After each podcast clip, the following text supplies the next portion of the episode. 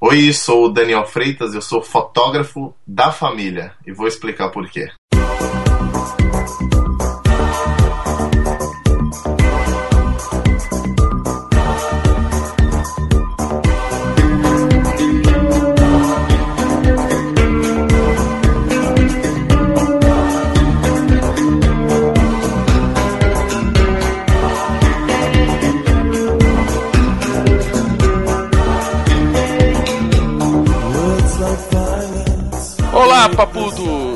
Sejam bem-vindos a mais um episódio do Papo de Fotógrafo. E eu também sou fotógrafo da família. Outras pessoas quiseram ter profissões normais e ganharem dinheiro, entendeu? Não, não entendi. Eu sou o fotógrafo da família. Sou a única pessoa. Ah, entendi. Né? Ah, eu também. Eu também. Enquanto você tenta processar a informação, vamos para as mensagens. Bom dia, majestade. Bom dia, Zazu. Eu lhe trago as notícias matinais. Vá falando. Antes dos recadinhos costumeiros dos nossos patrocinadores, vou dar um aviso aos nossos ouvintes. D. Fiquem ligados na fanpage do Papo de Fotógrafo. Vem coisa louca. A gente vai lançar um negócio essa semana. Eu espero que quando este programa estiver no ar já esteja né, disponível pra gente publicar, pra gente divulgar. Mas essa semana entra no ar um projeto novo do Papo de Fotógrafo que vai ser muito bom pra você, ouvinte, pra você aí que acompanha o papo desde o início ou desde agora, tanto faz. Tem coisa boa acontecendo essa semana. Fiquem ligados na fanpage. Se não curtiu a fanpage ainda, curte pra receber as novidades. O barato é louco, mano. Então, Ana, vai, você é o primeiro, primeiro patrocinador do dia.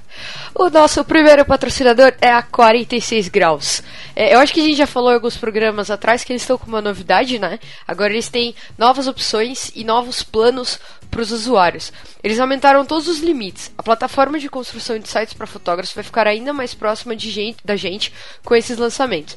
A primeira grande novidade deles é o plano ilimitado, especial para quem quer subir muitas imagens lá na página. Esse povo que não sabe fazer post Curto. curto, conciso e direto, posta 250 fotos do casamento, tá aí, esse é o plano ilimitado, ou seja, é totalmente ilimitado. Não tem limite nem pro blog, nem pro site, beleza? A outra grande novidade é para quem está começando a carreira, que é o plano portfólio. Ele é baratinho, você pode ter lá o seu domínio próprio, vai ganhar muita visibilidade com os recursos da 46 graus. E se você vai começar a se profissionalizar, então não perde tempo e pega lá o plano portfólio. Para saber mais detalhes é só acessar www.46graus.com e encontrar as novidades dos novos planos. E o segundo patrocinador do dia é o busquefotógrafo.com.br. Se você nasceu em 1980 e alguma coisa, com certeza deve se lembrar da famosa Páginas Amarelas. né? Aquela bíblia que vinha na sua casa onde você procurava as empresas pela pelo, pela ordem alfabética, né? E aí ficava lá, produto. passava o dia, você podia até levar no banheiro lá que você podia ir lendo vários anúncios. Hoje em dia as coisas estão muito mais fácil, está virtualmente facilitado para você, fotógrafo. O busquefotógrafo.com.br é o primeiro e maior site de busca segmentada de fotógrafos profissionais do Brasil. Ele foi criado para facilitar o encontro entre os fotógrafos e os clientes de forma simples, rápida e efetiva. São mais de 10 mil fotógrafos brasileiros que fazem parte dessa comunidade. Visite o site, cria sua conta básica gratuita e em breve, em breve na verdade a gente diz que é, em breve serão mais novidades, porque a cada dia tem uma novidade nova para você aproveitar lá no busquefotógrafo.com.br, onde fotógrafos e clientes se encontram. Isso aí. Vamos pro bate-papo de hoje, tá muito bom. Vamos que tá bem legal. Tá show. Fui.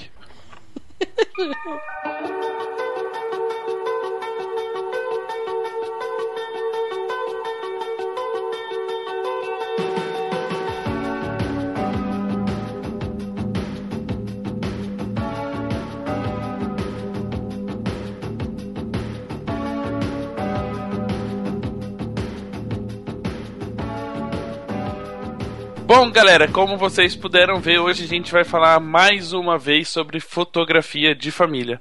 Porém, de um outro ponto de vista. A gente fala muito sobre a influência das outras áreas da fotografia na nossa fotografia, e a gente tem percebido que a fotografia de família também tem sido influenciada por um outro tipo de fotografia, a fotografia documental, que a gente já falou tantas vezes é, e fala tantas vezes no estilo de alguns fotógrafos nos casamentos, agora está passando para uma outra área né, da fotografia social. E para falar sobre esse tema, convidamos uma pessoa que tem feito um certo sucesso aí no meio, né? Retratando um pouquinho a família de outras fotógrafas famosas. E a gente convidou ele para falar um pouquinho desse assunto aqui no Papo de Fotógrafo de hoje. Dani, seja bem-vindo ao Papo de Fotógrafo e se apresentando um pouquinho para a galera que está nos ouvindo, conta um pouquinho da sua história, como é que você veio parar na fotografia. Legal, legal. Obrigado. É, eu sou Daniel Freitas, trabalho com fotografia tem dois anos e meio aí. Trabalhei prestando serviço para Apple durante 10 anos isso me ajuda muito hoje, porque vira e mexe a gente precisa abrir um MacBook, um iMac para para dar, porque eles também travam, menos, mas também travam. A gente é achando que você ia falar que isso te ajudava, que te dava um know-how no atendimento, suporte ao cliente. Aí o cara fala que vai abrir computador. e, e desde então, assim, janeiro de 2014 resolvi chegar no meu gestor e falar: olha, me dá um papel aí que eu tô assinando minha demissão e vou me dedicar à fotografia. Só que aí a gente sabe que muitas coisas acontecem e a gente vai moldando o que a gente quer fazer. No meu caso, eu comecei a fotografar amigos, amigos de amigos, até que foi me levando a algo mais sério, até que eu decidi abrir a minha empresa realmente e me, me dedicar à fotografia social faço casamentos, tenho feito bastante eventos judaicos, mas quando eu falei na chamada que eu era o fotógrafo da família, eu vou explicar um pouquinho mais, porque já aconteceu o caso de eu estar num evento e eu já ter fotografado 90% das pessoas que estavam naquele evento, principalmente os familiares da pessoa que tinha me contratado para aquele determinado evento. E hoje eu faço, hoje eu tenho um foco muito grande em trabalhar na área documental, tanto no, nos eventos sociais e também na fotografia de família. Muito bem, essa história sua com a fotografia não vem simplesmente da, da hora que você tomou a decisão de, de sair da, da, da, outra empresa. Isso já vinha de antes. Quando é que você teve o primeiro contato e como é que foi rolando essa paixão até você tomar a decisão de ser um fotógrafo full time? É, realmente. É, é na realidade, assim, ó. É, eu já sempre, sempre gostei, sempre andava com uma câmera para qualquer lugar que eu fosse com amigos tal. Às vezes eu tava num cinema com amigos e tirava aquelas câmeras antigonas. Meu, você tá com câmera até aqui. Sempre gostei disso. Trabalhando na área de tecnologia, a gente é, eu prestava serviço para algumas empresas e uma dessas empresas, ela, eu tive contato com um comprador da empresa da Nikon e ele conseguiu uma bolsa de estudos. E aí eu comecei a, a, Eu já tinha. Eu sou formado em ciências da computação e comecei a estudar na Pan-Americana Fotografia. Eu trabalhava no escritório ali, ali, próximo da Angélica, então a escola pan-americana era ali, é, uma da, da, da, das escolas era ali, e aí eu estudei ali. E durante muito tempo eu até brinquei com ele que mal ele sabia que eu iria usar Canon, né? Ele conseguiu a bolsa de estudos e durante muitos anos, quer dizer, muitos anos, até alguns meses atrás eu usava Canon, mudei agora para Nikon por algo que eu senti falta na Canon e mas não vamos entrar nesse mérito porque daqui a pouco o episódio nem vai ser assistido ou ouvido por causa da briga de Canon versus Nikon aí, né? é, ou, ou Fuji, né? Enfim, cada um tem a sua é, preferência. É. E aí eu tive a oportunidade de, de conhecer um pouquinho mais sobre a fotografia. Estudar a fotografia me, me deu a oportunidade de ler mais sobre fotografia e, e entender que a fotografia não era simplesmente estar com uma câmera na mão e é o que eu tenho continuado estudando exatamente isso para que a câmera nunca fique à frente do, do Daniel, do meu coração, na realidade, porque eu fotografo muito com o coração. Ó, que bonito. que poético. É, né? E aí, falando um pouquinho é, dessa questão, se a gente for analisar a sua carreira fotográfica, o tempo ainda é muito pequeno, né? Dois anos, dois anos e meio é um, é um prazo muito pequeno. Mas se, você, se a gente olhar o seu trabalho, tem, tem uma linguagem, tem um estilo próprio seu, assim, que dá para identificar que é, que é você. Como é que foi o começo da sua carreira, desistindo de um, de um emprego estável, indo para uma fotografia e tendo que teoricamente reconquistar um espaço no mercado. Como é que foi esse desenvolvimento para você? Como é que foi começar a correr atrás de um, de um sonho, de um novo trabalho? Então, ó, eu em janeiro de 2014 foi quando eu saí da empresa e comecei a dar os primeiros passos, indo com alguns amigos fazendo o segundo fotógrafo ou para ver realmente como eles trabalhavam. Eu nunca tive aqueles melindres. Existe ainda essa palavra? É tão antigo, mas eu acho que existe ainda é, eu não sei o que significa, mas pode continuar.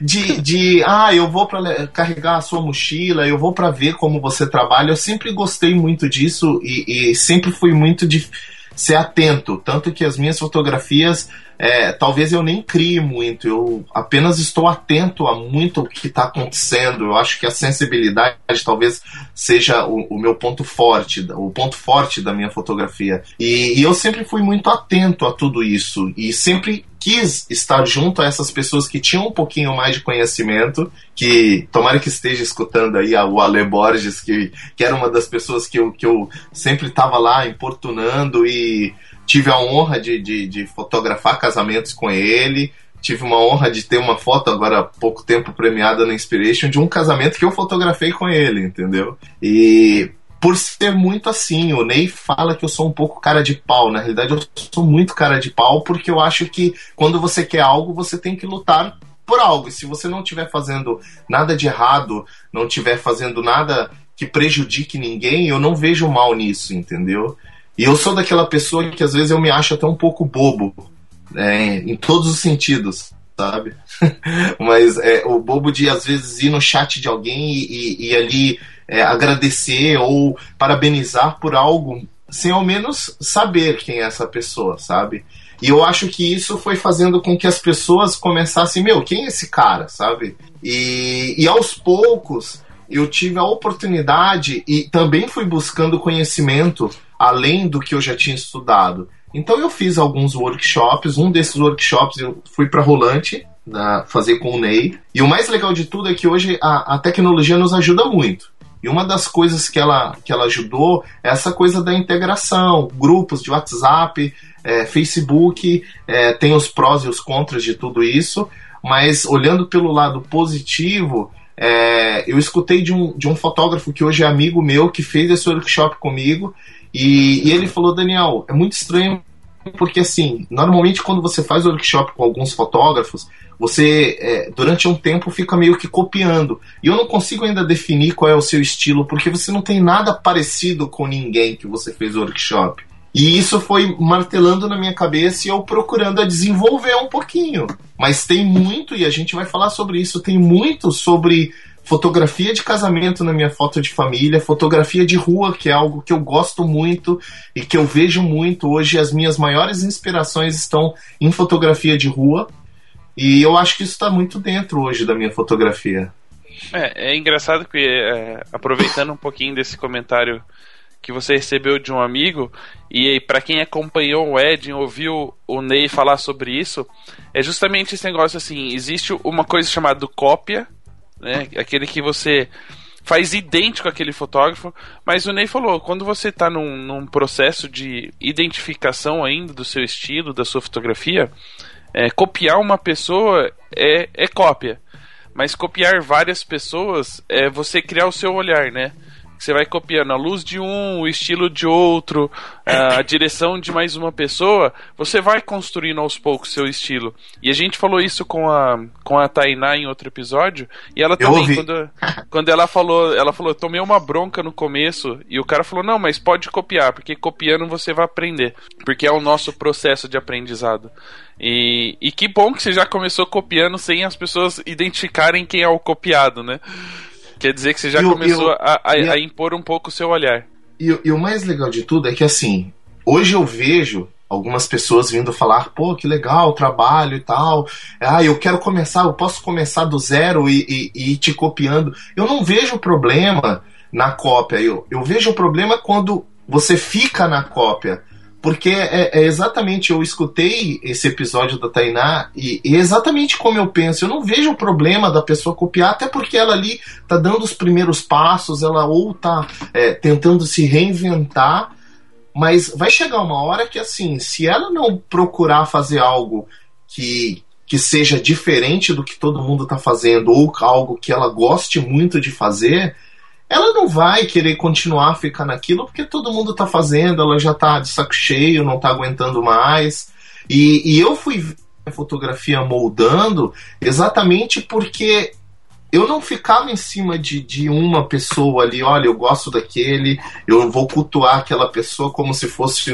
Não, não é isso mas eu acho que eu sempre gostei muito da parte documental e sempre acompanhei muito antes de me dedicar só à fotografia, alguns fotógrafos que vinham nessa linha documental, como o Renato de Paula, que, que se hoje a minha fotografia documental é, tem, tem me levado a alguns outros lugares, é, eu assisti a palestra dele na Fotografar esse ano e, e ele foi bem sucinto assim no final da palestra dele falando eu espero que daqui um ano, daqui dois anos, três anos, mais pessoas levantem a bandeira da fotografia de família documental, porque a tendência é que mais pessoas saibam que existem esse tipo de fotografia.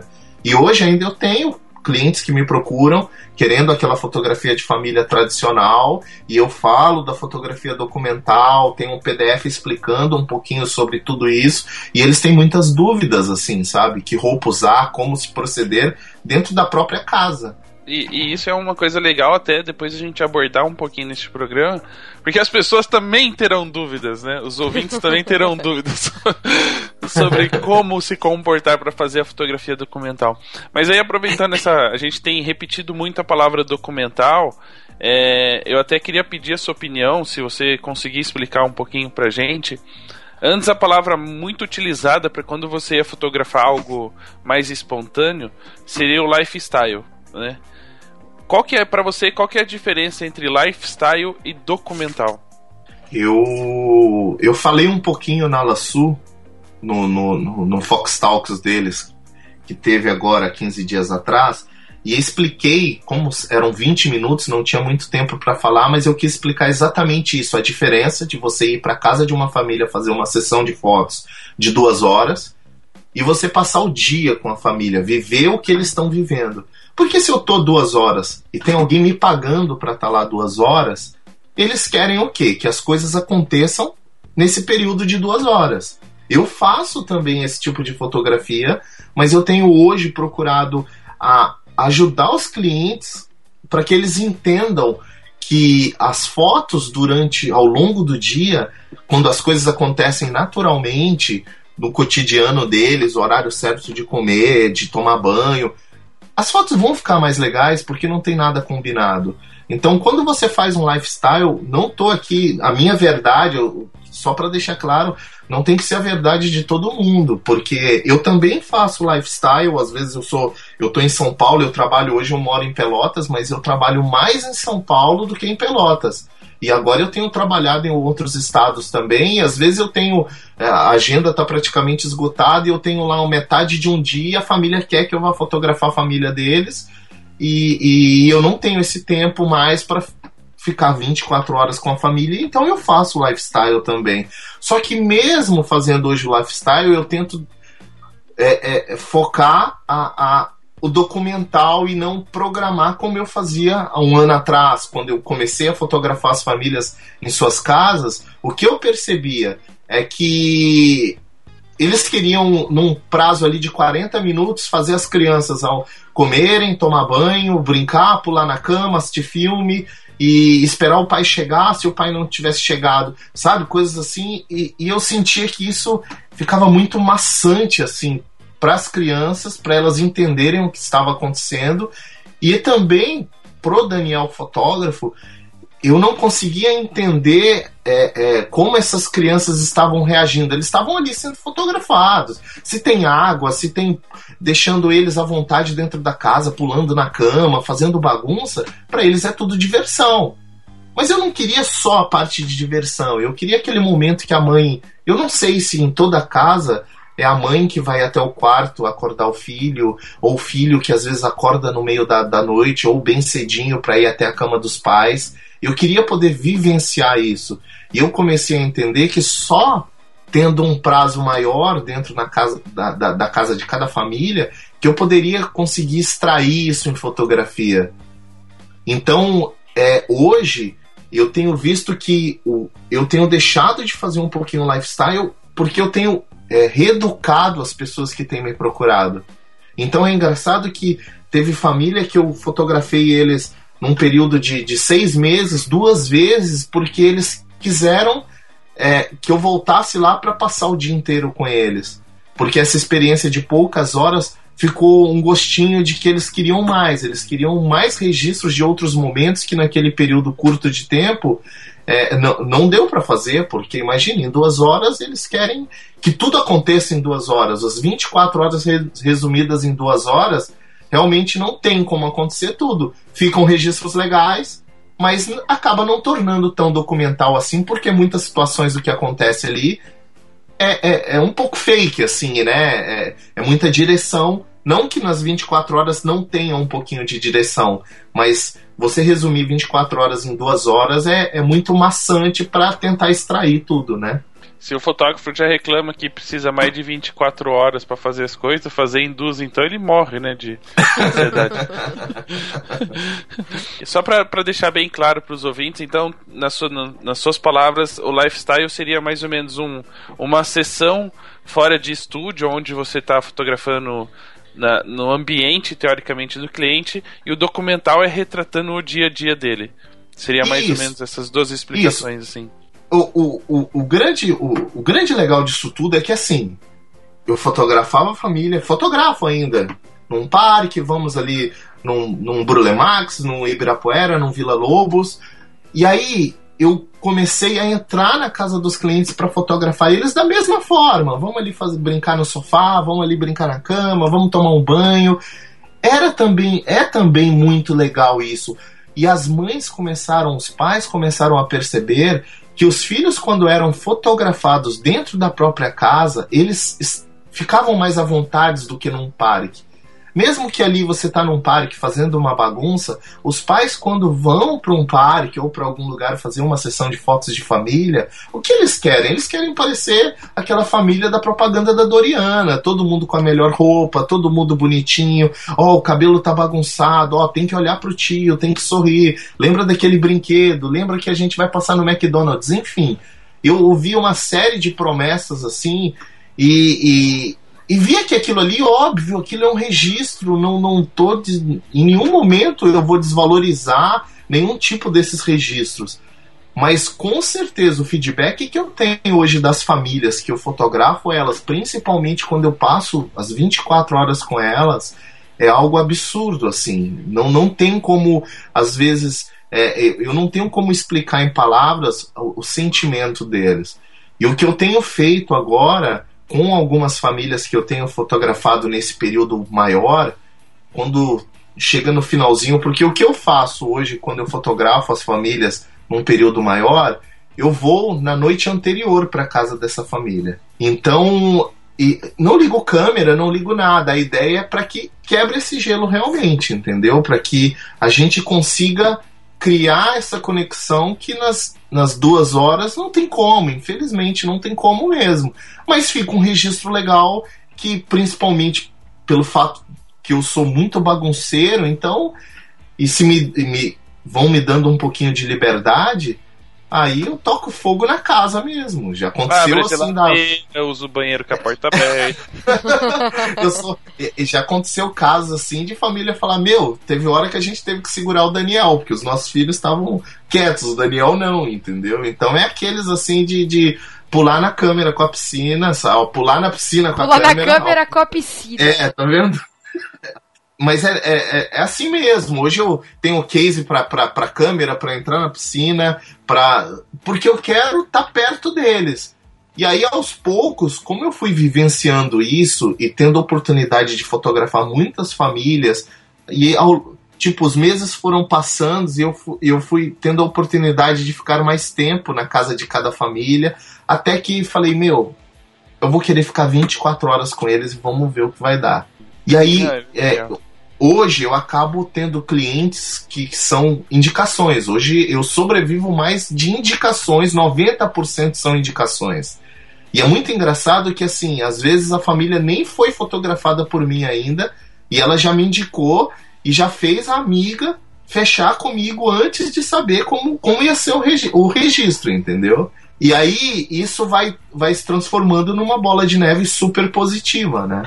Quando não é, né? Cliente indicar. Quando não é positivo. é, uma coisa que eu ia só fazer uma observação, né? Eu não quis interromper durante uh, enquanto você falava, é que quando você falou do lifestyle, a mãe prometer lanche para as crianças, estar sempre bonita, as pessoas podem imaginar, ah, mas isso é fake. Não, na verdade não. É, a gente tem que pensar que é, é, no dia a dia hoje, como é muito corrido, como as pessoas quase não têm tempo assim para ficar muito com a família e tal é, é o momento que eles querem aproveitar isso né é um momento feliz deles é, em que eles podem é, se aproveitar em, em alguns momentos ali, e de uma certa forma a gente vai registrar isso. Não é que é fake, é que realmente as, as pessoas não têm muito tempo, às vezes, para ter esse dia, e eles aí eles aproveitam a sessão fotográfica para poder ficar juntos, aproveitar Princi uma praça. Principalmente um... em São Paulo, né? Que, que é muita é, principalmente em São Paulo. Mas é o que você disse, Petroco, eu concordo, assino embaixo porque é exatamente isso. Porque mesmo nas fotos do parque, mesmo nas fotos que eu vou na casa da família e fico duas horas, eles estão muito felizes, eles, eles é, é, querem ter esses registros guardados, sabe? Principalmente porque quem trabalha com fotografia sabe que o tempo passa muito rápido. Hoje você faz o registro de uma pessoa e daqui a pouco o Facebook está te marcando, te lembrando que faz um ano que você fez aquela foto, sabe? Então, hum. é, é, esse tipo de registro é muito legal. Agora, óbvio que quanto mais tempo você tem a oportunidade de estar junto com as pessoas, é, é, a intensidade desse registro ele acaba aumentando conforme você tem mais tempo. Isso num casamento, por exemplo, também é igual. Se você está ali vivenciando, se você tem a oportunidade de viajar para fazer um casamento em outro estado e tipo vai dormir na casa de algum parente de, desse desse casal que vai casar, tal, enfim, e, e tá próximo deles assim é, é, muito legal. Eu já tive essa oportunidade e com certeza os registros vão além dos registros normais que todo mundo acabam vendo em todos os casamentos, né? É, não, é bem legal. É, eu, assim, não é um exemplo tão grande quanto esse, dormir na casa da pessoa e tal, mas só de você fazer um making off normalmente na casa da noiva ou do noivo, onde estão os familiares, a cerimônia e a festa depois rola muito mais fácil, né? Porque aí as pessoas já estão acostumadas com você, você com a câmera, e elas não estão nem aí para falar a verdade. Elas já. ah, é o Rafael, deixa ele fazer o que ele tem que fazer. E só de participar de um making off, que é o que? Duas horas antes, já faz a diferença. Imagino acompanhar realmente o dia a dia, estar lá 24 horas faz muita diferença. Mas aí só pra, pra gente entender um pouquinho de como você começou a fazer esse trabalho quando você identificou que a sua vontade era fazer. Qual que foi o momento assim da sua, da sua carreira que você falou, poxa, o documental é, é a minha área. Eu acho que é isso que, que vai valer pro meu estilo de fotografia. É isso que eu quero fazer na, nas famílias, nos casamentos. Quando é que você decidiu fazer como documental assim a sua fotografia, transformar em documental? Ó, é, eu sempre percebi que, assim, como eu já disse aí no começo, eu não sou aquele fotógrafo de, de criar aquelas fotos mirabolantes, enfim. É, mas o momento, aquele momento decisivo, sempre foi algo que me chamou muita atenção. De estar, às vezes, parecendo invisível é, e, e retratando alguns momentos, toques de mãos, olhares, sabe? Aquela vozinha lá no fundo chorando, isso, isso sempre me atraiu muito e eu fui começar a perceber que a, a, a fotografia documental me atraía muito. que ela, querendo ou não, tinha me escolhido, sabe? E como eu fotografo casamentos, alguns eventos sociais, isso para mim foi mostrando muito que a minha fotografia de família ela ia se desenvolver por essa linha, porque a, a isso que você disse agora do making off é algo que desde o começo, desde o primeiro casamento que eu fotografei, quando eu sentava com os noivos para conversar, eu já estimulava eles a isso. Ó, se vocês tiverem a oportunidade de se arrumarem na casa dos pais de vocês, com a família de vocês ali, talvez não tenha aquele apelo estético, mas com certeza o lado emocional, o lado que daqui a 10, 20 anos, a hora que talvez ali os seus avós vão estar naquelas fotos, talvez a hora que vocês não tiverem eles mais, essas fotos vão ter um valor muito maior para vocês. E aquilo muitos noivos acabavam fazendo porque eu tinha falado. E eu gostava muito de retratar isso.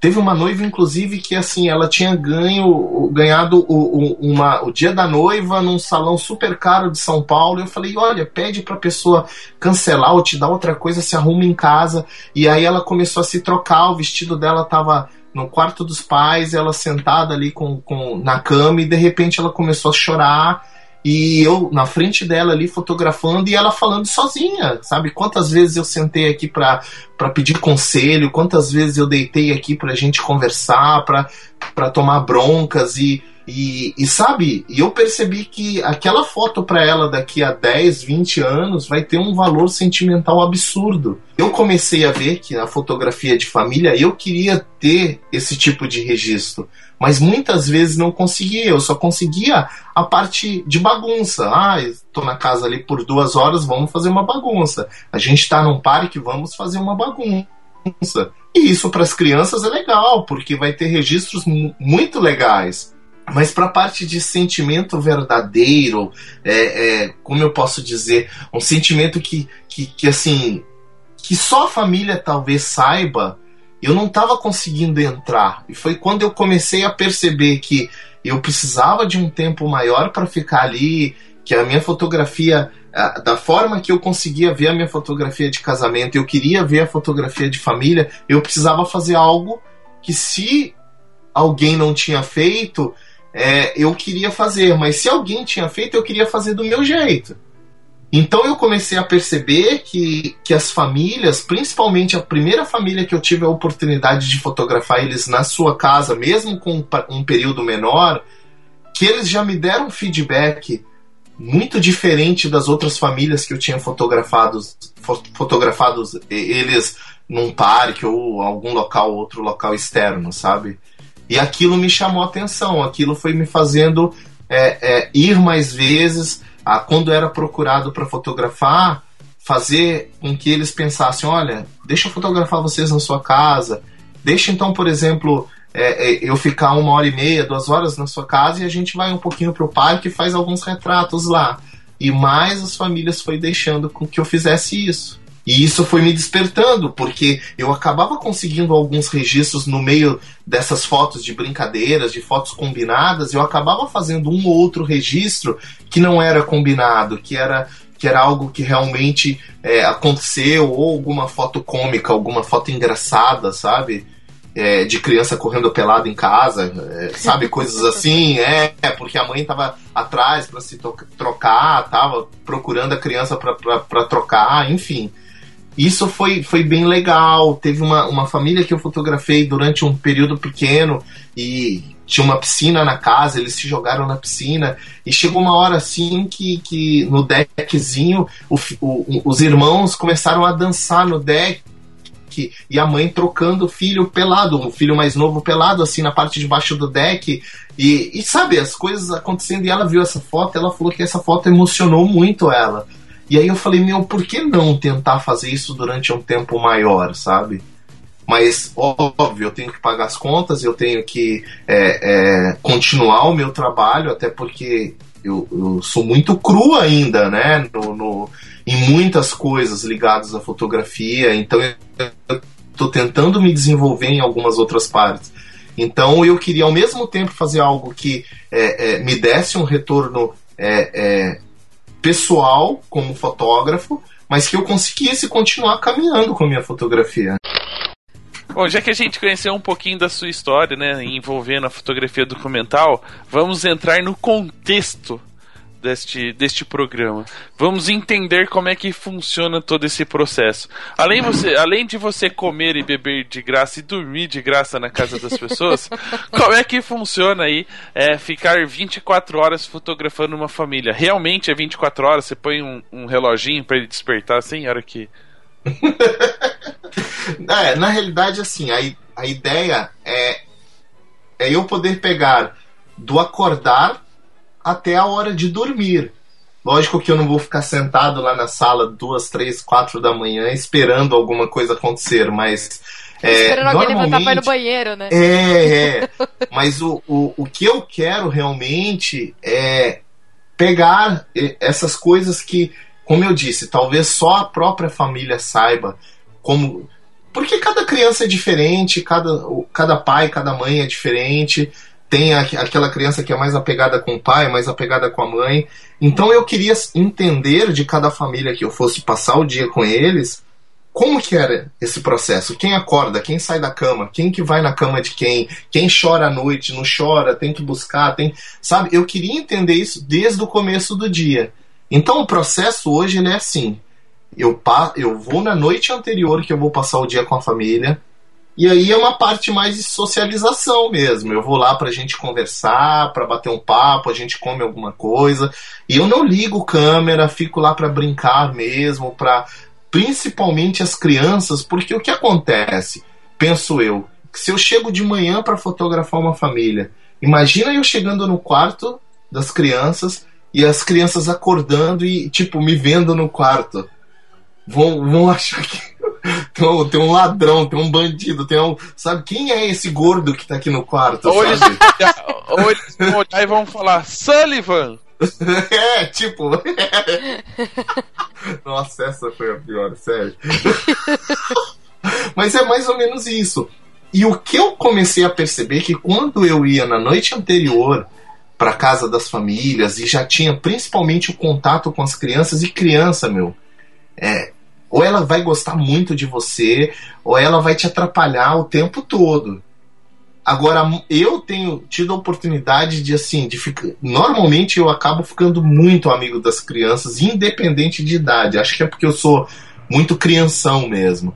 E no outro dia, eles já acordam ansiosos para saber se o tio tá lá ainda. Então eles já ficam receptivos a isso. Então eles já acordam perguntando. É, é, tive a oportunidade de ir para Recife há dois meses atrás e, e, foi bem legal porque uma família que eu fotografei lá tinha quatro filhos. A outra família tinha uma menina de um ano e meio. E quando eu fui. E assim, acho que foi a primeira oportunidade que eu tive de fotografar uma família com um filho apenas. Porque quando tem mais de um filho, eles interagem, as coisas acontecem, eles brigam, eles brincam, eles se abraçam, eles, sabe? E quando é um filho só, eu falei, meu, eu vou ter que ser o, irmão, o irmãozão dela para poder fazer com que as coisas aconteçam. E, e assim, e, ela, e eles foram me buscar na casa da, da outra família, e ela já no carro, na cadeirinha, falou: É o tio Daniel, um ano e meio, velho.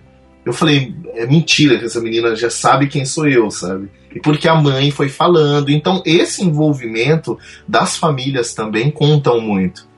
E eu acho é. que quem me procura para fazer esse tipo de foto, é, ele já quer muito isso, sabe? Ele não quer muito posado, ele não quer muito a, as fotos tradicionais, vamos falar assim.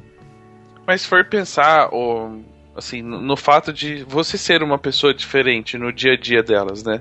E elas saberem que, que você tá indo lá para registrar isso, é, já não. Teoricamente não muda um pouquinho a rotina deles, ou vamos dizer, já não é tão 100% espontâneo que eles estão fazendo? Então, o que eu procuro orientar as famílias é que assim, eu não quero que o marido tire um dia de folga porque eu vou passar o dia lá fotografando eles. Ah, tem uns que tem ciúmes, eu acho que eles vão fazer isso sim. é, então assim, é, essa primeira família que eu fotografei em Recife é, foi muito legal porque eu pegava a reação das crianças quando o pai chegava do trabalho, sabe? Porque como ele, é ele trabalhava próximo a, ao apartamento, então ele vinha almoçar em casa. Então as crianças ali jogando videogame, eu, eu fui buscar as crianças na escola, inclusive cheguei na escola do, dos pequenos, a, a, mulher lá do, da portaria da escola quase me sequestrou, assim, porque ela achou que eu iria sequestrar as crianças. Então ela me olhou, inclusive eu tenho uma foto que ela me olhou, tipo, olha, é, pode prender ele ali, sabe? Ele, ele que é o sequestrador das crianças. E, e, e para os pais isso é legal, porque eles até aí não sabiam qual, como era um, um estranho ir lá é, é, chamar pelas crianças é, é para saber como a escola ia reagir, sabe? Então tudo isso para eles fica como registro, sabe? É, o que eu procuro fazer é que realmente não mude a rotina da família, que ninguém de, pare do que está fazendo pra, porque o tio lá está fotografando. Mas deixa eu fazer, aproveitar e tirar uma, uma dúvida rapidinho. É, por exemplo, não sair da rotina.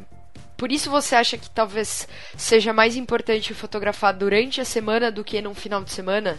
Porque durante a semana a rotina é mais certinha e de final de semana, tipo, cada final de semana acontece uma coisa diferente. Exatamente, exatamente. A, a ideia principalmente é que eu fotografe durante a semana mesmo. Então, por exemplo, eu vou, eu vou voltar nessa família de Recife, que ela me falou assim, Daniel, hoje à tarde o, o, o, Iago, que é o filho mais velho, tem, ele tem um aniversário de um amiguinho dele, que é no prédio aqui do lado, e todo aniversário dos amiguinhos dele são amigos assim que se conhecem desde de que nasceram tal. E vai ser num prédio e eles têm um campeonato de futebol, mas qualquer coisa eu cancelo. Não, de jeito nenhum. Eu vou junto, só avisa pra mãe do aniversariante que eu não vou estar tá lá para fotografar o aniversário. Aí depois a mãe mas, cobra mas, as fotos, né? mas foi tão, mas foi tão legal que assim, é, eles realmente tinham uma, os amigos ali de 8 anos, de 10 anos a uns 6 anos, sei lá, que estavam jogando no time e, e era um, um, time dos amigos contra o time do aniversariante. E saiu gol no último minuto contra o time do aniversariante, e deu briga na hora daquela foto tradicional que os times fazem assim. E eu tenho uma foto que tá todo mundo esperando pra posado para fazer a foto de time de futebol, e tem dois no chão brigando de verdade, assim, sabe? Crianças. E aí, na hora do parabéns, eu tava lá sentado, tal, esperando pra família ir embora. E, e aí começaram a, a, no meio do parabéns, a, a zoar o menino que tinha feito aniversário que o time dele tinha perdido. E ele começou a gritar na hora do parabéns. E eu acabei, óbvio, pegando algumas fotos. Então a mãe vai ter algumas fotos do parabéns. Porque aí a, a família que eu entregar as fotos vai acabar mandando para ela. Mas ficou muito legal. E é um registro que eu não tinha feito ainda. Porque é, eles estavam ali passeando e eu registrando. E principalmente para os filhos, porque eu falo isso muito para os pais, que esse tipo de registro ele é muito mais para os filhos do que para os pais.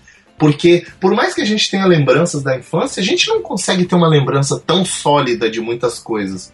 E para ele, ele estava ali no meio de quatro amigos que, que ele conhece desde o nascimento, que as mães se conhecem desde que estavam grávidas ou antes disso. Então, para ele, talvez, se ele perder o contato desses amigos quando crescer, ele vai ter registros que vai voltar essa, essa parte da vida dele, sabe? Eu penso muito assim quando eu faço isso. Não, é bem legal. E é uma, é uma, uma coisa interessante porque uma coisa é você registrar a interação entre a família. Ali você já estava registrando a interação da família com outras pessoas, né? Ou seja, o, o que acontece todo ano para eles, que é o aniversário, ou todo mês, não sei quantos amigos eles têm, faz toda essa bagunça aí. Mas só ali você já tem mais os amigos das famílias que podem ser seus possíveis clientes também. Já é um, uma outra coisa de mercado. E, é, é, eu acho que essa parte, Petroco, essa parte tem contado muito para os clientes que eu tenho atendido. Eu fiz um aniversário em São Paulo em novembro do ano passado. E, e aí você tá lá no salão, fazendo no buffet, fazendo as fotos, e sempre tem os convidados e que. Ai, faz uma foto aqui nossa tal. E aí um rapaz chegou e falou: Ai, você pode fazer uma foto aqui com meus filhos? E, e, e eu tenho comigo que assim, quando você sorri, quando você você abre muitas portas. Talvez é, a gente não saiba quais, mas abre.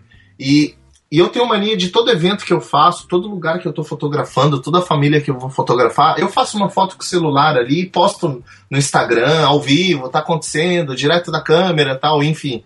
E aí, minutos depois, ele já escreveu, cara, que sensacional a forma que você lida com os convidados. Eu nunca fui tratado assim por nenhum lugar que eu estava pagando a fotografia ou qualquer outro fornecedor. Desse jeito ele escreveu. E aí ele já me adicionou no Face e já me mandou um e-mail. Olha, meus filhos vão fazer aniversário em minha, minha filha. Mas aí ele ia comemorar do filho junto em abril do ano que vem e já pode deixar reservado que você vai ser o fotógrafo. Mas coisas de imediato. E aí, conversando com ele, ele falou: Daniel, é assim, ó. Eu levo muito isso em consideração. Aí me explicou que quem tinha feito o casamento dele tinha sido o Fábio Laube. E, e dele eu já fiz mais umas três fotos de família. Então imagina, por eu ter sorrido e por eu ter feito uma foto. Eu penso eu que se ele é convidado é porque é, é, alguém fez questão que ele estivesse ali. Talvez um grau maior, um grau menor, não sei, mas não sou eu que tenho que definir isso, entendeu? E quando eu fecho, e, é o que eu falo, ó, esse meu estilo de fotografar família, o estilo que eu fotografo casamento e o estilo que eu fotografo festas infantis, eu deixo muito claro para os pais, eu não vou ficar aí fotografando só adultos. Na realidade, o meu foco é as crianças. Eu entro nos brinquedos, eu. É, sabe, se eu chego Quando lá cabe, falo, né? Quando cabe. Suporta, suporta mais de. Eu já chego assim, suporta mais de 150 quilos? Suporta. Você pode ter certeza que eu vou no brinquedo, sabe? Então, naquele, e... naquele cama de gato que tem uns túneis, isso daí você fica de fora, né? Fica enroscado. É igual eu. Então, assim, é tirolesa e, e vou, vou, vou para que as crianças é, me vejam como um amigo delas e não como um gordinho que tá ali com a câmera na mão, sabe? Inclusive aqueles buffet que eles fazem assim, a hora do lanchinho da criançada vai lá arruma uma mesinha, eles sentam e comem junto também. Eu tô eles... Eu tô Só que tem que ser no chão, As... né? Naquelas cadeirinhas não vai dar. É, mas aí o envolvimento com a criança é grande, porque aí ele briga também, porque ele quer comer batatinha frita e a criança não quer dividir. Exato. Não, gente, é lógico, tem que ser 100% ali, focado. É. E, e, e quando eu disse no começo que eu era o fotógrafo da família, eu falo isso porque é, tem muitas famílias hoje em São Paulo que eu já fotografei praticamente a família inteira. E as pessoas, assim, quando me procuram, elas já procuram para fechar, porque eles já tiveram é, é, é, indicações de várias pessoas da, da, família, sabe? Olha, eu já fiz com o Daniel, eu já fiz. Inclusive, abril agora eu vou para os Estados Unidos é, fotografar um evento lá. E eu vou fotografar algumas famílias que são é, é, filhos de, de, de, de, mães ou tal, de familiares aqui do Brasil que eu fotografei e eles são os, os únicos da família que eu não fotografei. E eles já me procuravam assim: olha, quando você vier para os Estados Unidos, nós, só nós que não temos fotos ainda com você. Então, quando você vier para cá, pode ter certeza. E assim, já com aquele contato que parece que eu sou da família, sabe? Vem, pode ficar na nossa casa, pode. Já estão até acostumados com o meu estilo de dormir na casa da família, comer com eles, que eles já até sabem. Vem, come aqui, dorme aqui. É bem assim mesmo, sabe? Muito assim. E, e aí o envolvimento, aproveitando esse, esse, Você praticamente faz parte da família. Mas existem alguns momentos que você é, tem que interferir ou tem que participar de, algum, de alguns acontecimentos do dia a dia e outros, teoricamente, ficar invisível para poder registrar da melhor forma possível. Como é que você trabalha essa parte de olha, agora eu sei que eu tenho que, que, que estar à frente, agora eu sei que eu tenho que ficar invisível. Então, essa, essa é uma parte bem importante, que aí essa é a hora que é, é, você tem que ir lapidando conforme você vai trabalhando e vai aprendendo, vai errando, vai acertando, vai errando, errando, errando, errando, e aí acerta de novo. Tem alguns momentos que, por exemplo, ou o pai não interage muito, ou aquele filho não tá, tá gripado ou não tá num dia tão bom. E tem aquele momento que alguém tá interagindo com ele e aquela interação vai ser rápida, sabe? Ela foi. E aí, às vezes, eu falo, ó, volta lá, continua, vai, vai, continua brincando, continua abraçando, continua beijando, enfim, o que tava fazendo, continua, para que aquele sentimento que tava ali não vá embora e ele volte, sabe? E eu consiga registrar aquilo. Ou que eu consiga ter mais registros daquilo. Então, nesse momento, eu me sinto é, é, é tranquilo em estar tá pedindo isso e, e, não, não sinto que isso é algo combinado, porque aquele sentimento estava acontecendo, eu só quis ele durante um tempo maior. Então eu falo, não, continua, continua. Às vezes eu vejo que a, a criança está chamando a mãe, a mãe está na cozinha, vai lá, vai lá, fica um pouquinho. Mas eu, durante o, o meu dia fotografando, eu sempre bato na tecla, olha, podem ficar tranquilos, vão vão agindo aí, fazem o que vocês estão acostumados a fazer, não, não mude nada por minha causa. E aí eles vão fazendo, mas eu eu costumo muito é, só interferir nessas situações, sabe? Se o pai tá ali beijando a criança e de repente me viu e assustou e, e parou, sabe? Não, pode continuar, pode continuar. Porque eu quero que, que registrar é, é, esse momento e eu, eu não sinto que, que, ah, não, eu, eu fingi, eu for, forcei uma foto ali. Não forcei, na realidade eu só quis que aquele momento continuasse. Se eu tô ali no meio de um evento, eu não tenho como pedir, vai ali, chora de novo, sabe? Vai ali, beija de novo. Não, sabe? até porque o momento aconteceu. Agora, quando é com uma criança, e principalmente quando é uma criança muito pequena que não interage muito, então você acaba tendo que, que é, direcionar um pouquinho para que as coisas aconteçam. Da mesma forma que já aconteceu, por exemplo, eu estar numa casa e os dois filhos começarem a brigar de verdade por causa de um iPad.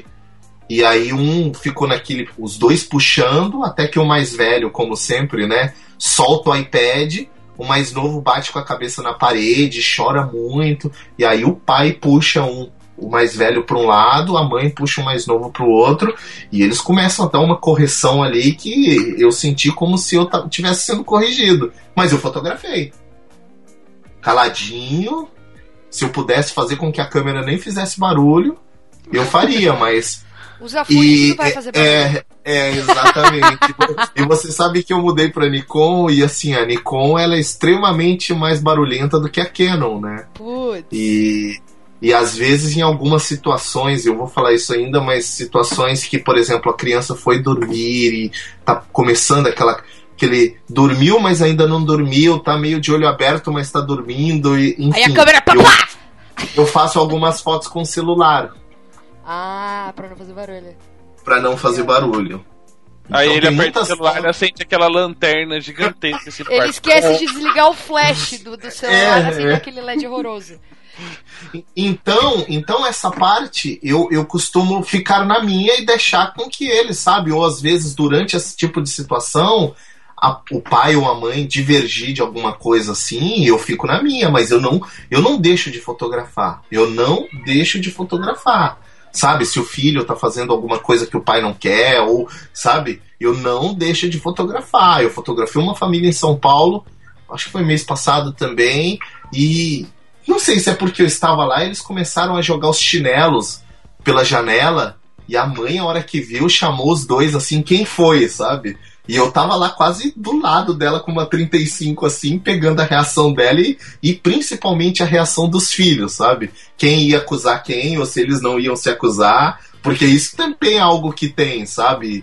É, em toda casa. E aí, curiosidade, existe um fotógrafo dedo duro? Oi?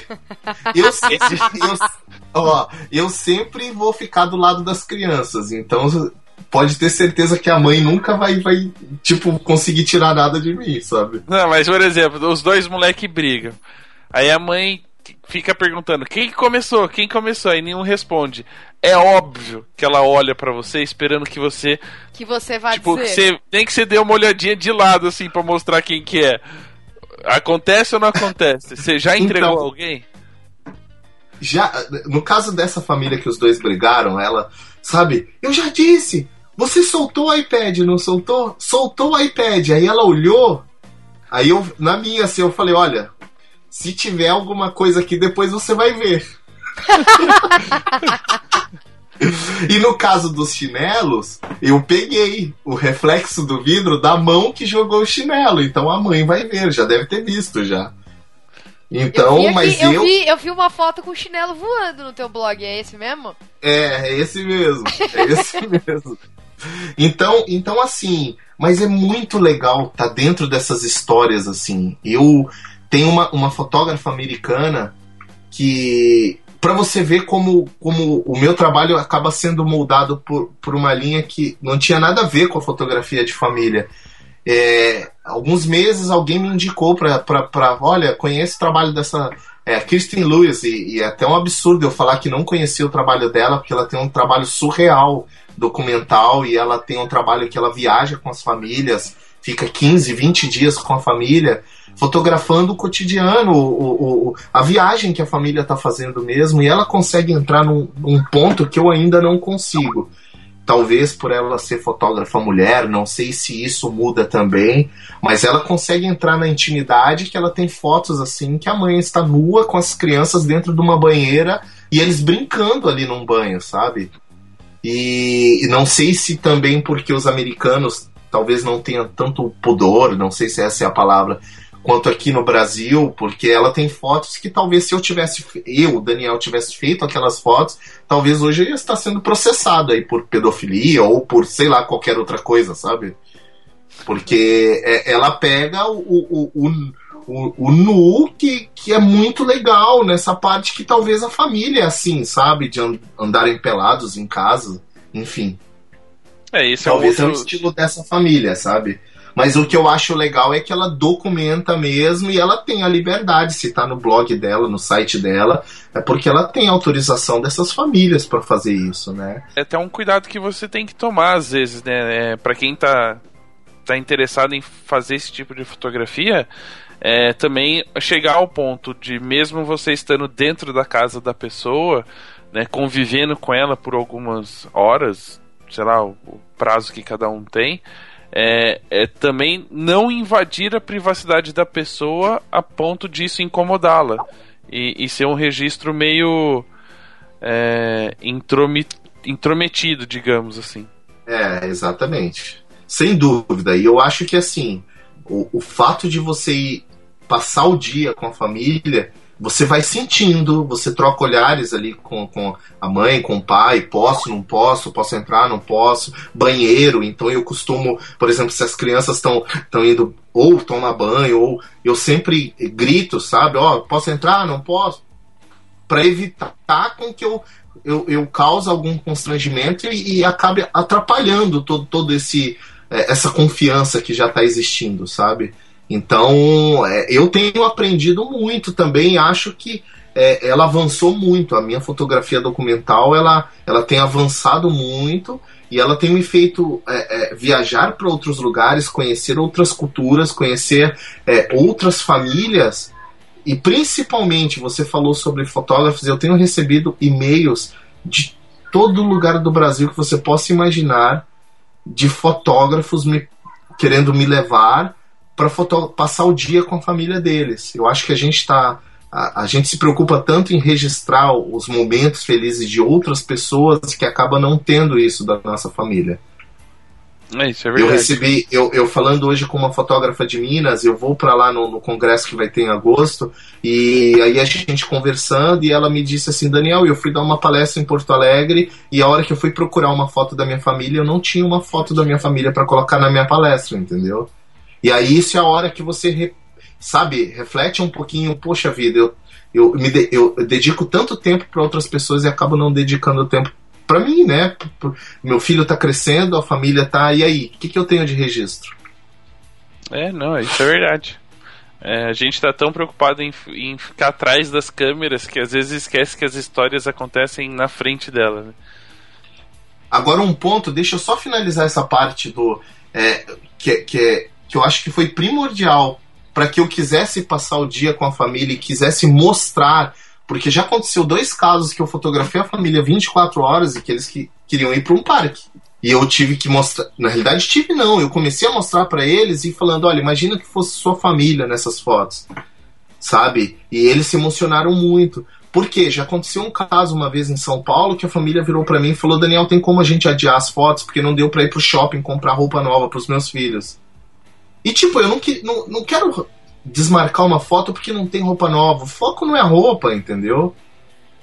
Então, é, hoje eu bato nessa tecla, não sei se deixei de fechar alguma foto por causa disso, mas eu hoje falo muito para as pessoas que me procuram assim, olha, não se preocupa com a roupa, não se preocupa com a produção. O que eu menos me preocupo hoje é com a cor da roupa que você vai, ou com se tá com maquiagem, não tá com maquiagem. O que eu quero é que vocês fiquem bem à vontade e curtam esse momento. Porque eu vou estar tá curtindo. Então eu não vou lá só para fotografar vocês, eu vou lá para curtir junto com vocês, para ser parte de vocês. E nisso a gente acaba é, é, tendo pessoas que pensam como a gente pensa também. Então tem aparecido pessoas que eu jamais imaginava me procurando, querendo esse outro Daniel, esse que não, não, não tem produção nenhuma, que é, que, sabe? Então, por exemplo, tem uma família que eu conheço desde os meus 15 anos e eles mudaram há pouco para Espanha e eles são aquela família assim que, que viajam para Patagônia de carro, sabe? Uhum. É, que fazem umas trips bem. E eles, Daniel, a gente vai em setembro para São Paulo. A gente não via... mudou para Espanha muito rápido, não deu tempo de, de, de, despedir da forma que a gente queria despedir. A gente tem um, uma tradição na nossa família, uma noite da pizza, e a gente queria te contratar para passar dois dias com a nossa família. Vão estar lá todos os familiares do lado dele e todos os familiares do lado dela. Então imagina, eu, e ele disse: Eu quero isso, eu quero que você fique à vontade, curta com a gente e fique esses dois dias registrando. Então imagina quando, é, se a gente for pensar um ano atrás, dois anos atrás, quando é, um profissional ia passar dois dias fotografando uma família por nada, por eles estarem fazendo uma, uma noite da pizza, sabe? E comendo pizza, né? Recebendo É, exatamente. Só que como, como eles são aventureiros, eles me acabaram me propondo uma coisa um pouquinho mais hardcore, assim, mais no mundo deles. Eles têm, próximo de Sorocaba, tem um, um lugar lá que tem algumas cavernas e você dorme num alojamento deles e tem trilhas, que aí eles passam o dia fazendo trilhas. Então eu vou ficar, na realidade, quatro dias com eles, sendo que dois dias eu vou ficar só com essa família da Espanha e vou dormir com eles e vou registrar toda essa parte de caverna, trilha, acordar de madrugada, sabe? Coisas assim. E vou passar quatro dias, sendo que esses dois dias tem que ter paciência para me aguentar também, né?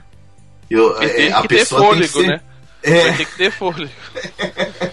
então imagina, porque a ideia deles é o ano que vem fazer uma trip, nem sei se eu posso falar o lugar assim, se eles já definiram o lugar, mas eles estão com a ideia de ir para Islândia o ano que vem e eu passar os dias com ele lá, eu vou para Espanha, retrato todo esse esse momento de se preparar para ir e nós vamos para Islândia, sabe? Então, o, o, que eu, o que eu tenho percebido é que assim, existem muitas pessoas que querem ter esse tipo de registro. A gente só não sabia onde estavam essas pessoas. E como, como o Renato de Paula falou esse ano, quanto mais pessoas procurarem fazer esse tipo de registro, a gente vai entender que mais pessoas vão procurar esse tipo de registro também. É, e até voltando no negócio que a gente estava falando da cópia lá no começo, né? É, e foi um negócio que o De Paula falou. Como é que as pessoas vão descobrir, saber que esse tipo de fotografia existe? Se todo mundo, muito mais gente começar a fazer. Então, tipo, teoricamente, você vai passar a copiar. Óbvio que uma hora o teu estilo, a tua identidade vão estar tá mais expressos e a fotografia vai ser diferente. Mas o, o nome, né, a fotografia documental, vai ser cada vez mais feita e vai começar como uma cópia. Exatamente, exatamente. E eu nem acredito que vai ser uma cópia, tão cópia. Porque se a gente imaginar assim, a gente fala em cópias hoje, né, baseado na fotografia de casamento. A cópia vem através de pose, fotografia, os ensaios é, a cópia normalmente acho que é são. De falar, né? É, são realizados no mesmo lugar, então o cara acaba repetindo a fotografia, ele faz uhum. igual. Mas eu acho que no caso da fotografia documental de família, a cópia não existe porque a, a, cada família é diferente uma da outra. Né? Então não existe o mesmo momento, a mesma situação, são diferentes. Pode ser um pouquinho no estilo, talvez no sistema de trabalho, mas isso aí é, é coisa e, que, e que isso vai querem... acontecer naturalmente. Ó, vocês querem ver uma coisa quando a gente fala assim sobre cópia e sobre referência? Tem um fotógrafo de casamentos que eu até falei, falei dele no, no, no início da conversa, eu não sei, é, o Guilherme Bastian, que é daqui do Sul, uhum. ele, ele, ele, o olhar dele, a forma dele trabalhar, mudou muito a minha forma de, de, de querer trabalhar. Porque ele é aquele cara que ele fala no, nas palestras dele que é, ele não tá lá para criar, ele tá lá para registrar. Ele não tá lá para fotografar, imagina, ele é um fotógrafo de casamento e ele fala na palestra dele que ele não ele não fotografa casamento. Ele fotografa a reação que as pessoas têm ao se casar. E se a gente for pensar por esse ponto, a gente nunca vai fazer um trabalho igual, porque ninguém é igual a ninguém. É. Então, se você for lá para registrar os sentimentos que as pessoas têm, não tem como ser uma cópia. Eu posso fazer uma fotografia documental com 30 famílias e nenhuma vai ser igual a outra. O que pode, às vezes, ser parecido é essa coisa, ah, a criança chora, a criança não quer dormir, a criança. Sabe, isso tem em muitas casas. Às vezes as mães ficam apavoradas e falam: ah, o Daniel vai sair daqui achando que só os meus filhos não, não obedecem. E eu, eu, eu, eu tento conversar com os pais para que eles entendam que, meu, isso acontece em toda casa. Porque eles acham, ah não, meus filhos não estão obedecendo, meus filhos estão bagunçando, meus filhos, um tacou o prato no outro, um, sabe, não quer comer, coisas assim. Então eu deixo, eu mostro isso para eles que todos, mas eu entro na casa das famílias não para fotografar famílias, mas para fotografar reações, momentos, é, coisas que são só deles. Tanto que quando eu vou postar alguma coisa no meu site, eu vou postar coisas que são dessa família. Não adianta eu postar aquela foto no sofá porque acaba rolando uma hora ou outra um retrato ali, sabe? E, e aí, esse retrato não tem porquê, é um registro deles, é um registro para colocar num porta-retrato para eles. Mas o, o, as coisas que estão acontecendo ali é, são deles, não tem como ser repetido de cada família. Eu não tenho como levar um violoncelo porque eu fotografei uma família com violoncelo, com violino, porque eles tocam de verdade e porque uma outra família gostou para fazer fotos com eles assim também. Sabe, isso é deles, não tem, eu não vou repetir aquela foto, a não ser que eu fotografe uma outra família que também toque, sabe? É, deixa eu. Tinha uma pergunta na minha cabeça e eu acabei. Não sei nem se encaixa nesse momento, mas é, é importante perguntar. Pelo menos para mim, né, que eu quero saber a resposta. É, quando você está fotografando a família, né, e, e acontece alguma coisa e você falou, ah, às vezes eu peço para ele ir lá e continuar. É, a gente sabe que se a gente se mexer muito, né, ficar de um lado para o outro tentando achar o melhor ângulo, isso vai tirar atenção. Pode ser que o momento passe, pode ser que o momento seja fake. Como é que você lida com essa questão de, ah, tudo bem, volta lá, mas um volta lá, você vai continuar na mesma posição que você estava, você vai se colocar num ângulo melhor e vai ficar lá esperando o momento, ou você vai indo devagar e vai tentando encontrar os dois ao mesmo tempo, um, um ângulo melhor e um momento. Para que para qual dos dois se dá preferência naquele momento, naquela hora de, de registrar? Então, ó, é, varia muito da situação e da criança. Por exemplo, se é uma criança de um ano, ela não vai entender muito se o pai voltar a pegar ela ou a mãe ali e brincar, ela vai continuar dando a gargalhada, sorrindo, fazendo o que estava fazendo. Se a criança entende um pouco mais, eu tento às vezes fazer algum barulho, alguma coisa, para que eu não tenha que falar exatamente, porque criança é fogo. Às vezes, quando você pede uma coisa, ela não faz, e quando você não pede, aí ela faz para irritar mesmo, sabe? Para mostrar que ela ali, ela que ganhou, sabe? Então, a minha interferência, e aí eu volto a falar sobre o fato de passar o dia inteiro com a família. Quando eu passo o dia inteiro com a família, essas coisas acontecem tão naturalmente que é muito mais fácil de se passar é, é, despercebido, sabe? Porque se eu tô ali poucas horas, tá tudo acontecendo, é muito amassante. Quando eu tô um longo período de tempo, às vezes eles até esquecem que eu tô na casa, sabe? Às vezes um vai lá pra cama dormir, tá ali babando e os filhos pulando na cama e, e, e ele esqueceu que eu tava ali. Então, o que eu, o que eu procuro fazer na realidade é não chamar mais atenção do que eles. Então, se eu precisar pedir, igual como eu falei, olha, volta, continua. Isso a maioria das vezes quando acontece é quando a criança não entende muito, sabe? E aí eu tento dar uma direçãozinha só para conseguir captar aquilo algumas vezes mais para ter para ter esse registro mesmo.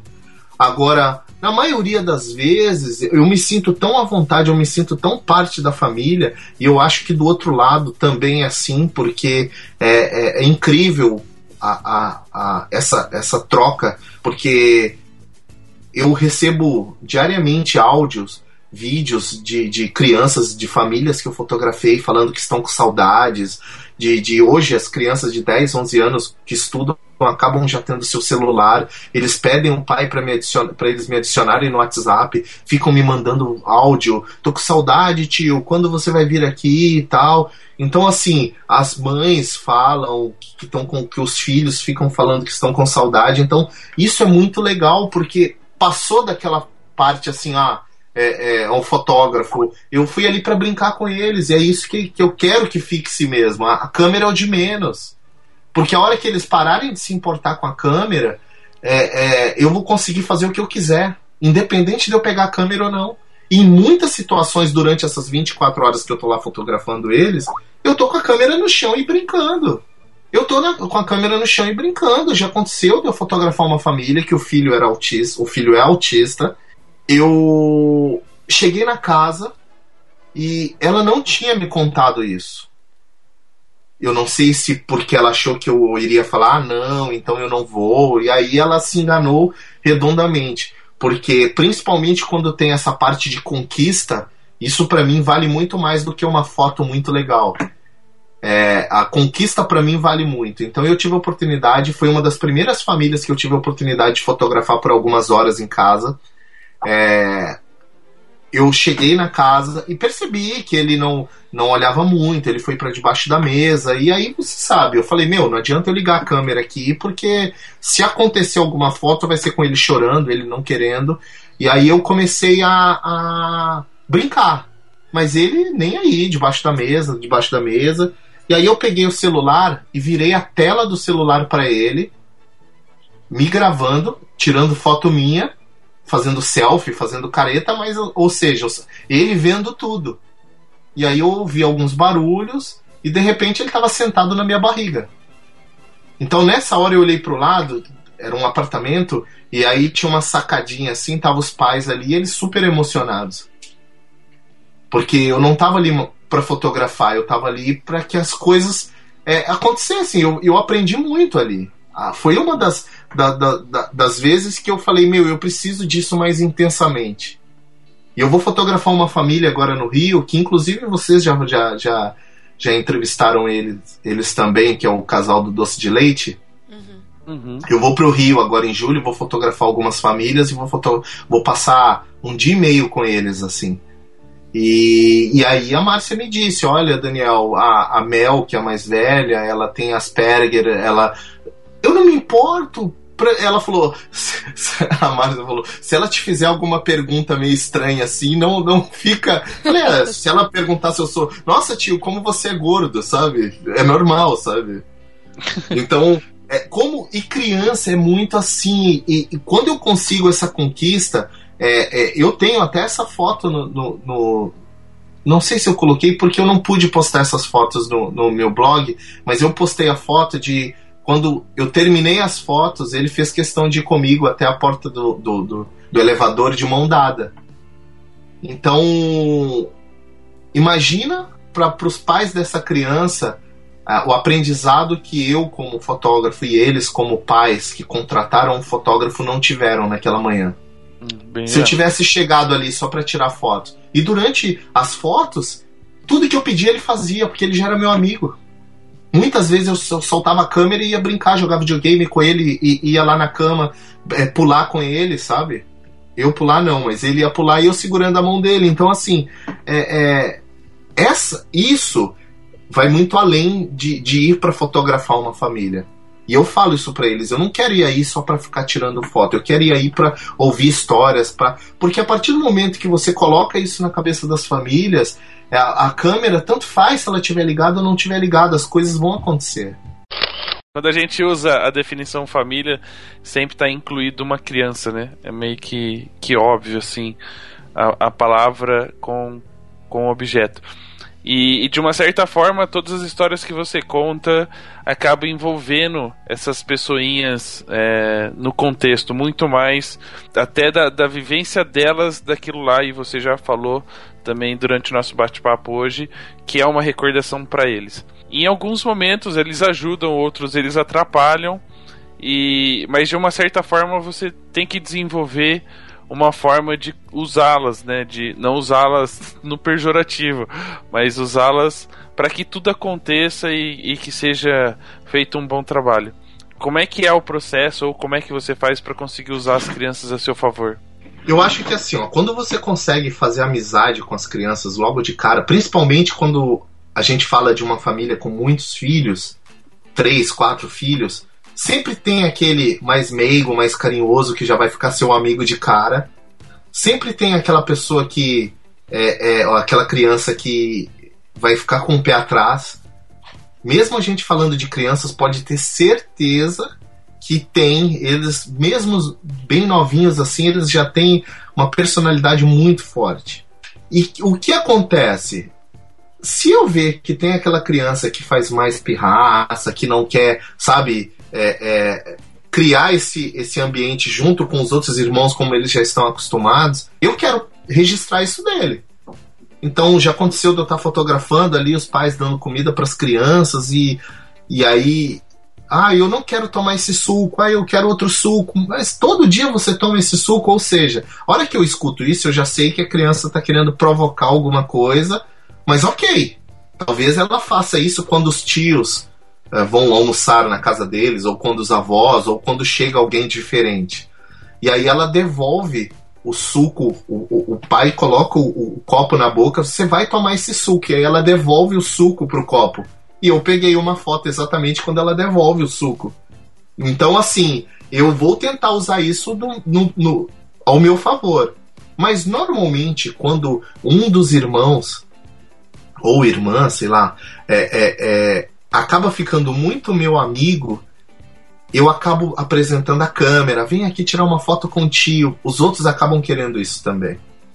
Então, porque eles ficam enciumados, então eles acabam, é, é, mesmo sem eu perceber, daqui a pouco eu tô envolvido com todos, assim, sabe? É, é talvez um mais, alguns mais rapidamente. Tem uns que quando eu chego na noite anterior, assim, em cinco minutos parece que a gente é amigo de infância porque a gente já tá sentado ali conversando no sofá e ele já tá deitado no meu ombro, sabe? E já tem outros que, que, sabe, se eu tento fazer a mesma brincadeira que eu faço com uns, já me olha meio atravessado, assim, eu, opa, vou ter que ali, eu vou ter que ter uma conquista, vou ter que aprender um pouquinho mais sobre como é. E aí o mais interessante é quando a gente senta, como já aconteceu em casos dos pais é, é, sentarem na sala com os filhos, ou enfim, alguma parte da rotina deles, e, e a hora que os filhos vão dormir e eles vêm conversar e eles vão falar dos filhos, e eu já sei como é cada filho, sabe? Sem precisar que os pais falem para mim. A hora que eu vou falar, eles, meu, você sabe como é cada um. Porque é, é, essa parte também é muito gostosa pro fotógrafo, sabe? Porque você, a partir do momento que está indo lá para fotografar como cada um é, a hora que você começa a descobrir como cada um é, isso é muito bom. Porque você consegue se antecipar em algumas fotos. Eu vou repetir de novo sobre o Guilherme Bastian, que eu é, é, falei sobre. Eu tenho ele como uma grande referência do meu trabalho, e é engraçado quando, quando a gente consegue é, é usar os outros. Eu sempre escuto e escutei isso da Tainá que falou com vocês, acho que no último episódio, e, e ela falou sobre a fotografia plural. E eu, eu vejo muito isso. Então hoje a fotografia de rua, a fotografia de casamento, ela está muito dentro da minha fotografia de família. E tem uma foto do Guilherme Bastian, do making off do casamento, assim, que o avô tá jogando uma almofada e o, o bebezinho ali, o, deve, devia ter uns dois, três anos, a criança, estica a mão para pegar a almofada, mas a almofada vai direto na cara dele. E eu tenho uma foto que eu fotografei uma família em casa, e aí foi uma família típica também, que os filhos já eram adolescentes, a menina 17 e o menino 19 anos. Para mim também foi um desafio diferente, porque aí já, tipo, não adianta eu ser muito amigo, porque, tipo, eu já sou tiozão para eles, né? E aí eu pego uma foto em que os irmãos começam a discutir ali um e o irmão joga a almofada na cara da irmã e eu pego o movimento do braço dele com aqueles impacto leve, mas não deixa de ser um impacto da almofada no rosto da irmã. E a hora que eu fiz aquela foto, na hora veio a, a foto do, do Bastian na minha cabeça e eu falei exatamente isso, como você é, está pronto para o que vai acontecer ali. Eu não precisei criar nada, eu só precisei estar pronto para algo que talvez fosse acontecer. E acabou acontecendo. Então eu acho que isso para mim é, é, é, uma referência muito grande, sabe? E, e é isso. Bom, e aí tem um outro lado do, da, do retrato, do registro, que tem os pais, que normalmente estão muito preocupados com, com o que vai sair na fotografia, na imagem, né? Como é que você vai ver a família deles? Até você acabou brincando, comentando que eles ficam, ai, ah, será que é só o meu filho que não obedece, etc e tal. E aí como é que você faz para para que não aconteça do de estar registrando eles e as coisas parecerem meio fakes assim, deles fazerem pensando em como você vai registrar? Ó, eu acho que assim, o primeiro contato que eu tenho é sempre com os pais. Normalmente a mãe. Normalmente a mãe procura primeiro. O pai tem um certo receio de ah, ter um intruso. Como assim? Vai dormir na minha casa um estranho? Vai passar a noite na minha casa? Vai comer na minha casa? E mas eu acho que a partir do momento que ele cede a isso, mesmo que seja por causa da esposa, pensando nos filhos, é, já é um ponto positivo para o fotógrafo conseguir é, é, entrar no lar deles. Imagina assim, é, eu tive a oportunidade de, de, de, de, fotografar uma família de ju, judeus. É, eu tenho feito alguns eventos judaicos e, e, fotografar eles no quarto deles, assim, sabe, a família, na cama dos pais. Para mim foi um prêmio, porque a gente sabe que eles são bem mais reservados e então eu acho que vai muito da confiança e da forma que você, o seu trabalho é apresentado, que você é apresentado para essas pessoas. Então eu acho que isso também conta muito. Durante a fotografia, o que eu tento deixar muito pro pai pra mãe é que eles curtam aquele dia e que eles sejam eles. Se no dia a dia ele chega em casa e coloca aquela camiseta com a gola toda aberta, furada, coloca ela, porque aquilo vai remeter ele a lembranças que, que reais, sabe? E a partir do momento que ele vai entrando nesse clima e ele vai vendo que os filhos já estão, porque normalmente os filhos entram nesse clima muito antes, é, eles, acaba, eles acabam sendo é, conectados a tudo isso também. Então eu acho que é uma grande ligação ó, esse tipo de fotografia. Conforme você vai conectando um e conseguindo conectar outro, as coisas vão acontecendo. E óbvio que, assim, tem as partes do dia, do dia que eu estou fotografando que elas, elas são é, primordiais, porque acontece, tem um pico ali de, de, de, de coisas acontecendo. Então, chega a hora que deu uma esfriadinha, ou o filho é, foi dormir, já a gente tem um tempinho, eu e os pais, eu, eu deixo, olha, vamos, fiquem à vontade, sejam. E chega uma hora que eles se soltam porque eles estão vendo que tá todo mundo assim. A mãe é mais fácil, porque a mãe normalmente é ela que quis, ela que sonha ter esses registros guardados para os filhos. Mas o pai normalmente gosta. Talvez ele não gosta de alguma experiência no passado que ele que ele teve que não foi tão legal. Tem uma família que eu fotografo eles e, e a primeira vez que eu tive a oportunidade de fotografar eles na casa deles, ele me disse, Daniel, quando eu fiz o Smash the Cake do meu filho, eu lembro de todas as fotos do Smash the Cake, o que estava acontecendo nos bastidores. Meu filho chorando, é, é, eu estressado, e sabe, porque era tudo muito travado, era tudo. Aqui você deixou a gente ser a gente, e, e, e inclusive uma. A segunda vez que eu fotografei eles, é, a gente já estava tão conectado a esse tipo de, de, de, de, fotografar o que acontece mesmo, documentar. Ele falou: Daniel, a gente antes de ir para casa, a gente vai passar num, num, num, supermercado, você quer ir com a gente? E eu fotografei eles no supermercado. E eu lembrava que quando eu era pequeno, toda vez que eu ia com a minha família para o supermercado, meu irmão ou minha irmã sempre batia com o carrinho no pé do outro. E eu fiquei com aquilo na cabeça. E não é que a, a irmã acabou batendo com o carrinho no pé do irmão e ele chorou muito. E eu peguei na hora que, a, que o carrinho bateu no pé. Parecia que eu tinha combinado, mas não combinei, viu? Você, eu sei que vocês vão ouvir, porque eu vou compartilhar esse, esse programa para vocês. E, e, não foi, mas eu peguei, aquilo para mim foi tão gostoso, porque assim, meu, isso acontece. Isso acontece. Então, assim, é, é ouvir isso principalmente da, da, da pessoa da família que estava com o nariz mais virado para esse tipo de foto, para esse tipo de registro, é muito legal, porque ele está se vendo como ele é. E você só vai conseguir isso a hora que você ligar as primeiras partes. Porque se ele vê os filhos dele, dele deles lá não, não participando muito, estressado, ai, o fotógrafo tá no meu pé, eu não aguento, eu não sei o que, ele não vai querer também participar. Isso é normal, porque o filho dele não vai estar tá feliz, não vai estar tá brincando, não vai estar tá se divertindo. E uma coisa que eu escutei de um amigo é assim: ele falou, Dani, eu nunca conseguiria fazer esse tipo, passar 24 horas com uma família. Porque nem com meu filho direito eu consigo, ele falou assim. ele falou, porque você tem que ser muito gente boa, você tem que ser uma pessoa hiper agradável, porque senão não rola. Não rola, sabe? Vai chegar uma hora ali que o, a, a mulher vai chamar o marido de canto ali e vai falar: Meu, vamos mandar esse cara embora que não, não tá dando, sabe? Não tá rolando e, enfim.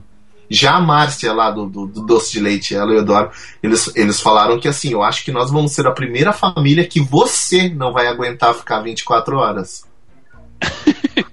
Porque ela falou. ela, ela falou, esses dias ela me mandou um WhatsApp e falou assim, Daniel, ai, tava, tava o, o, o Gael, acho que é o, o Gael e, o, e, a, e a Mel brigando aqui, um bateu a cabeça no dente do outro e quebrou o dente do outro, e você tinha que estar tá aqui para registrar isso. e tipo, imagina, sabe, a, a cabe... o mais legal que eu vejo, assim, é, nos pais, é eles tendo essa coisa de ter esse registro de coisas que acontecem. Eu fotografei uma outra família no Rio no começo do ano e, e a filha, a gente foi fazer algumas. Eles falaram: pô, Daniel, você vai passar o dia com a gente, mas assim, a gente costuma ir na praia, então a gente vai na praia. Mas eu fiz a parte. Não, não procurei fazer retratos, não procurei fazer. Sabe? Passei o dia com eles assim. E teve uma hora que a filha tava fazendo xixi, assim. Tava o marido, tava o casal assim, sentado na praia, os filhos brincando.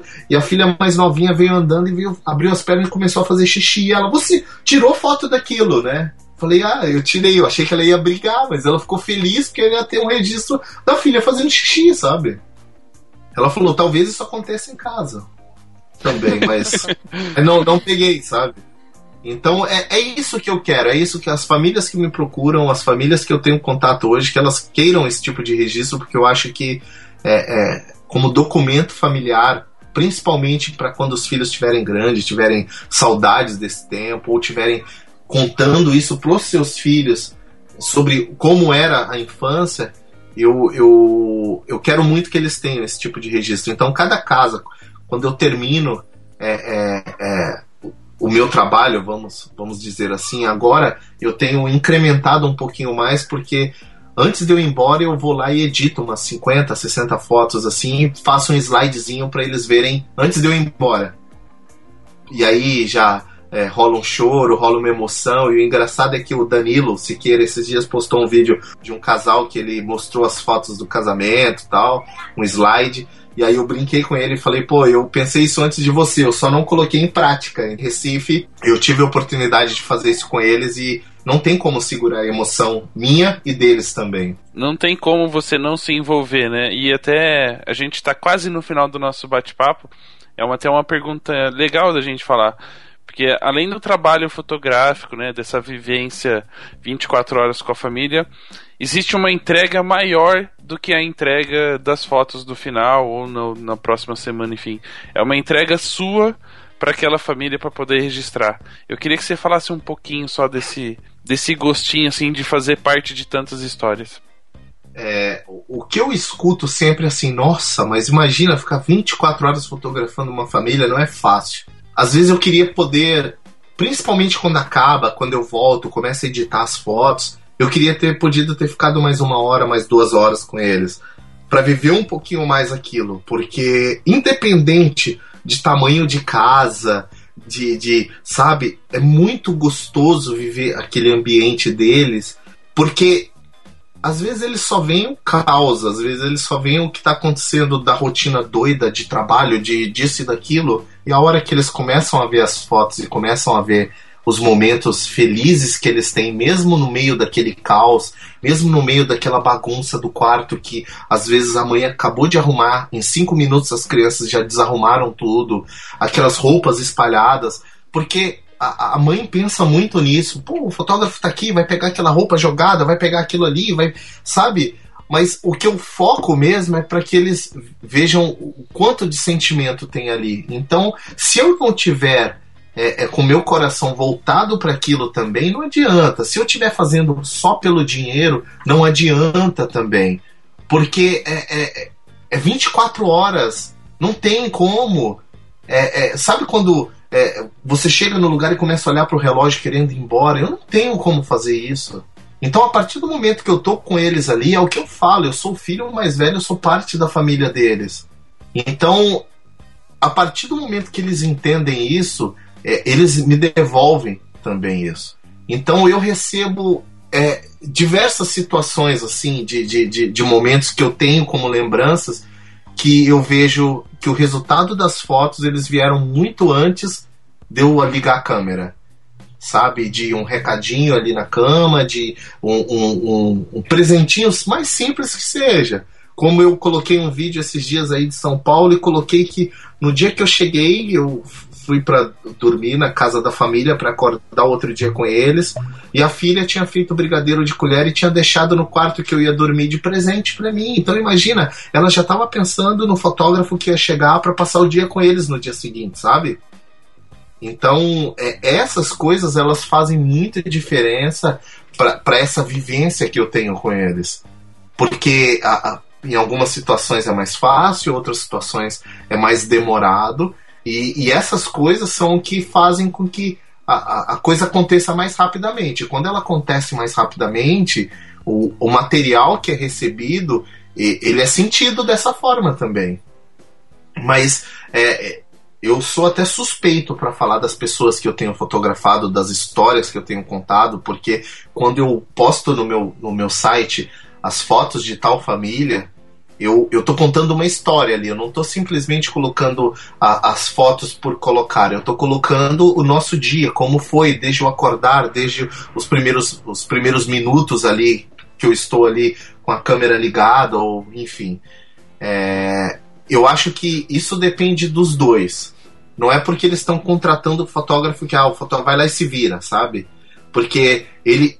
Eu vou me virar, mas não vai ter a intensidade que vai ter com aquela pessoa que realmente é, tá, tá se entregando de coração. Eu me entrego e eles também se entregam. E eu tenho a grande oportunidade, na realidade, da maioria das vezes que eu passo o dia com a família, eles estão ali de coração aberto. É muito legal. Não, não é, eu não sou muito bom com as palavras, então é, eu prefiro traduzir isso em fotografia, mas é é, é, surreal às vezes, sabe? Você poder estar ali junto com eles e vivendo aquilo intensamente, sabe? De briga, de choro e de acontecer de do pai chamar a atenção de uma criança e ela vir me abraçar, sabe? Ou da, da, da Malu lá de Recife, que, que eu, eu fui o melhor amigo dela durante um dia e durante as fotos, do nada, um ano e meio, ela vinha e abraçava minhas pernas, sabe? E eu em pé ali tentando fazer alguma foto dela. Então, não tem preço isso. Não tem preço. E, ela, e ela não abraçava. Troca... Ela não abraçava sua perna e falava gatinho, não, né? não, não. Mas então, assim, é, é, essa vivência, ela não é só do Daniel, essa vivência também é da família. Porque ela tem que dar essa abertura para que o, o fotógrafo, no caso eu, ela eu, eu faça parte deles pelo menos por 24 horas. Hum. Mas assim, essa, é, é tão gostoso essa troca que é, é, muito mais que 24 horas, sabe? É muito mais, pode ter certeza disso. E, e, e as famílias que ouvirem, que, que, que, vão porventura ouvir isso, elas vão, vão se ver em tudo isso que eu tô falando, pode ter certeza. Bom, e aí elas abrem as portas das casas, abrem os corações mas abrem também as carteiras? Como é que funciona? Sistema de cobrança. É por hora, gente. Seis mil... Fotógrafo por hora. Né? Pacote mínimo 24 é. horas, pacote máximo uma semana. Ó, essa parte eu queria falar exatamente porque tem muito fotógrafo me perguntando, tem muita gente querendo saber. E como muitos fotógrafos vão ouvir, eu achei que seria interessante falar sobre a parte de investimento. Vamos pensar que hoje a fotografia de casamento, a gente fica aí num casamento, sei lá, eu normalmente fico 10 horas. Já aconteceu de eu ficar 12 horas fotografando um casamento do começo ao fim. É, desde o making off. É, eu normalmente fica 18, não tenho, né? É, é, eu não tenho, eu normalmente não tenho horário. Se a festa tá bombando, eu vou ficar até a, a, a coisa, a, sabe, esfriar, assim. Mas normalmente quando esfria, sempre acontece alguma coisinha que também é legal registrar. E, e eu sou desse que eu, mesmo num casamento, acaba sendo muito intenso e acabo ficando muito. Na fotografia de família, se a gente for pensar que eu vou ficar lá 24 horas, é, essa parte de investimento ela tem que ser proporcional ao ao que eu vou me dispensar como profissional para eles. E quando eu digo profissional, não estou falando só de fotografia. Eu estou falando de tudo, a forma que eu lido com os filhos, é, sabe? De, de entender como os filhos deles são, é, é, não estar ali, sabe, para forçarem o tipo de situação. Então, é óbvio que existe um, um outro tipo de investimento e que algumas pessoas optam, outras pessoas, ah, eu vou querer fazer minha sessãozinha mesmo, porque então hoje eu vou falar de, de valores mesmo. E, e, eu vou deixar depois o meu PDF à disposição no, no link. Aí você pode colocar, se tiver na, na página lá para colocar o link, eu vou deixar o PDF para que as pessoas possam olhar e olhar como eu ofereço o serviço, tudo direitinho. Hoje, eu, eu entrego. Normalmente, eu tenho duas opções de entrega. Eu tenho uma opção de entrega sem o livro de fotos e tem uma opção de entrega com o livro de fotos, tá? A opção de entrega eu mando para todo cliente um kitzinho com algumas fotos reveladas que isso nem vai em contrato, isso eu mando de presente para que ele distribua essas fotos na casa dele e, e, e, pelo menos ele tenha, já que ele não vai fazer o livro agora ou venha fazer depois, ele tenha fotos minhas que, que eu, desse momento nosso é, espalhado pela casa.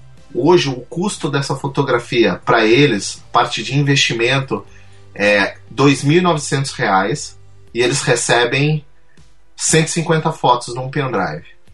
Ou DVD, mas normalmente é pendrive, tá? Isso sem custo de transporte, de. enfim. Normalmente, quando eu fico na casa deles, acaba não tendo custo de hospedagem, é, é, custo de alimentação, porque eu tô com eles na casa deles, não tenho por que agregar isso no, no, no valor. E aí eu tenho o custo com o livro, que aí eu já faço um livro é, é, um pouquinho mais sofisticado, eu não quero fazer um livro por fazer também entregar pra entre, por entregar, sabe? Já com o livro fica 4,5 e eu entrego 200 fotos. Eles têm a, a, as fotos em alta definição, caso eles queiram, porque tem muitas famílias que acabam ampliando ou revelando essas fotos, enfim. E aí eles recebem um livro legal. É, uma dica que aí, aí entra é, essa, essa coisa de você ter amigos na fotografia e não só. O Renato, a gente tem trocado, o Renato de Paula, a gente tem trocado muitas ideias e, e ele é uma pessoa que tem me ajudado muito a definir como eu iria é, é, entregar esse material para o cliente e, e trocamos muitas ideias a respeito disso. Então, hoje eu tenho feito álbuns que é uma foto por página e aí eu entrego para o cliente um álbum com 50 páginas e 50 fotos. É, é a mesma forma que ele entrega também, né? Se não me engano, tem a proposta. É, é, é, é, ele, ele, ele, ele inclusive é, é, disponibilizou na Fotografar o PDF dele. Ele depois, eu tive com ele no Ed Brasil, a gente está sempre conversando. Quando eu fui falar na Ala Sul, ele, ele, sabe, veio, olha, Dani, fico feliz, muito feliz mesmo. Então, assim, eu acho que é por isso que ele é quem ele é, sabe? E, e por isso que ele se reinventou e, e, ele se, se reinventar novamente ele vai fazer sucesso porque é, eu acho que assim as pessoas quando conseguem compartilhar aquilo que sabem elas crescem mais e eu fico feliz de hoje poder estar tá podendo fazer isso também sabe? Eu não imaginava mas enfim. Não, é bem legal e, e aí você de uma certa forma né, está no programa aqui hoje muito por conta do que do que aconteceu na sua carreira de toda essa entrega e dedicação que você deu a essa área da fotografia, que é a fotografia de família documental. E por sinal, assim, que é uma coisa que acho que talvez você tenha ficado muito feliz, foi convidado para falar um pouquinho sobre esse tema é, por poucos minutos. Nós demos mais espaço, que fique bem registrado isso no programa. Duas horas falando sobre o assunto, né? Mas você recebeu o convite para ir falar um, um, pouquinho da sua fotografia na Ala Sul. Como é que foi essa experiência de poder compartilhar com as pessoas algo que ainda é novo para o mercado de fotografia, mas que de uma certa forma para você já faz parte da sua história, do seu trabalho? Foi assim, quando eu recebi o convite da Fox, eu, eu fiquei um pouquinho com, com medo, sabe? Não medo no, no fato assim de, de. Mas sabe, de falar para outras pessoas que. Quem sou eu, sabe? Mas eu acho que eu, eu, eu, eu fui para falar algo que é muito é, tem muita verdade, tem muito. Eu até brinquei, falei com um fotógrafo lá, tem muito amor envolvido, e hoje esse amor envolvido ele tem sido usado por muita gente. E, e eu não me importo, na realidade, eu não, porque isso não é uma, uma frase minha, mas eu não, não acho, não, não vejo problema quando as pessoas, ah, tem muito amor envolvido, desde que ele seja verdadeiro. E, e eu fui lá para falar muita verdade, eu fui lá para contar a verdade das pessoas e, e, e a verdade do, do, trabalho que eu tenho feito, porque eu tenho feito de muito coração. E aí eu percebi que algumas outras pessoas que foram falar lá também, eles falaram muito sobre entrega, sobre coração. Inclusive um deles me deu uma camiseta que ele trabalha com, com vídeo lá e viaja o mundo aí fazendo vídeos de casamento e, e, e ele é muito é, é, eu me vi muito na palestra dele por essa dedicação, por, por colocar o coração à frente das outras coisas mesmo. E, e a camiseta dele era uma. estava escrito de coração cheio, é isso que importa. E é exatamente isso que eu sinto. É, é o Carlo de Botoli, tá? É, é, ele é de Caxias aqui. Vou falar só o nome dele porque a camiseta era dele ele acabou me dando essa camiseta. E que também não é uma frase dele. É, é, muitas pessoas às vezes fazem as coisas e ficam, ficam de coração cheio. E, e eu tenho feito realmente as coisas. E, e, e, quando eu saio de uma casa e vejo o, o trabalho, sabe? Poxa vida, acho que tem um material aqui que vai me emocionar e vai emocionar muito aquela família. Então eu fico de coração cheio, é, fico muito feliz, eu fico muito grato. E o fato de ter chamado para falar para outros fotógrafos é, é, começa a me dar uma dimensão do que eu estou fazendo, tá no caminho certo. Quero continuar trabalhando, quero continuar moldando, mas eu fico feliz de poder ajudar alguém como eu tenho sido ajudado.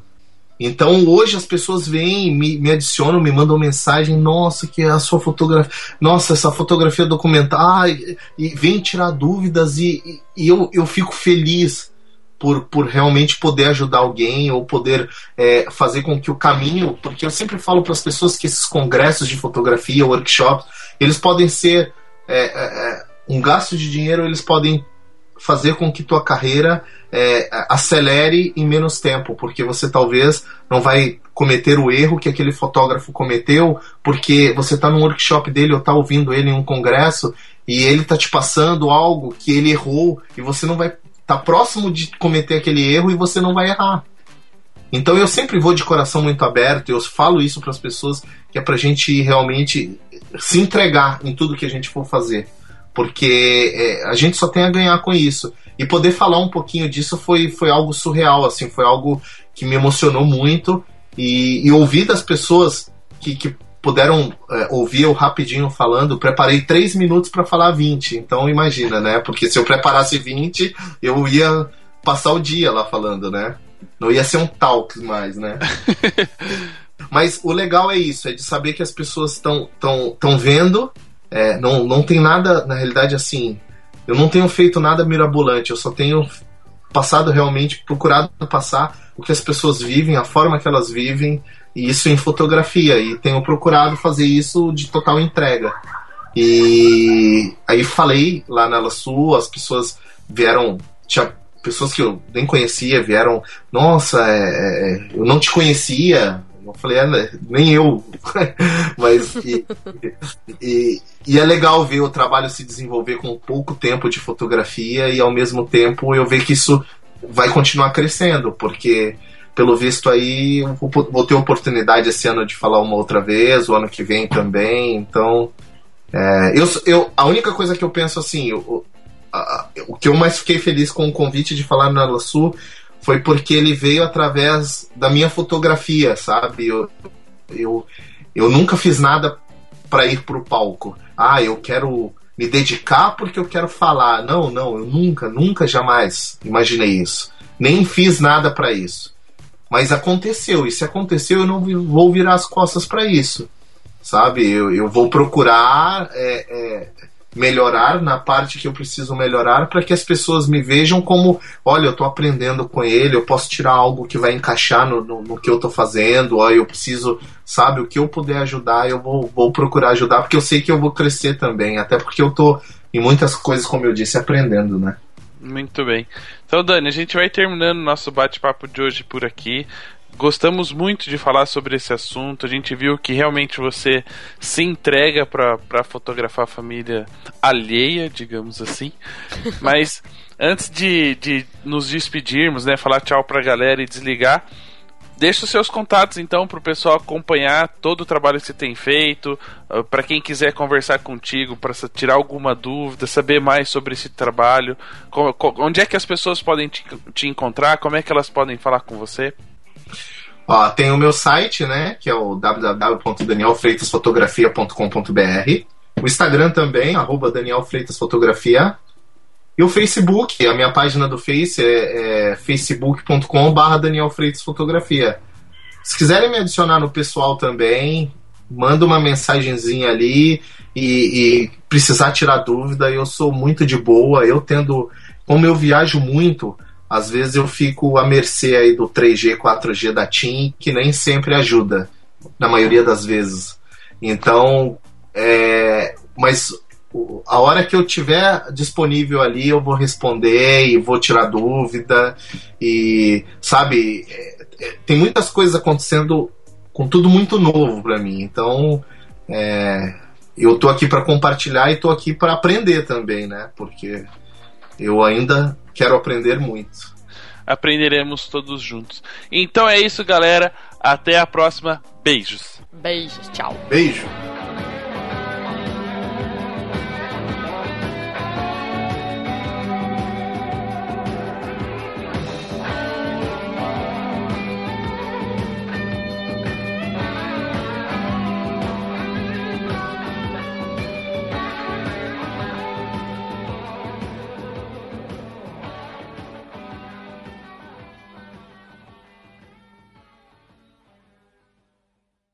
Esse episódio foi patrocinado pela 46graus.com. Você fala como se fosse, tipo, ó, tem mais duas horas para falar sobre isso, mas é, é isso. É, é, isso, a gente pode deixar por aqui. Ó, oh, mas se deixar, ele fala umas duas horas aí, ah, ininterruptas, sim, é. mas com consistência, sem ser prolixo repetindo, porque fala bem pra caramba, viu? Fala. Olha, eu acho, eu acho que eu, eu falo menos que o Rodrigo Lana, viu? é, ele fala muito e muito rápido. É.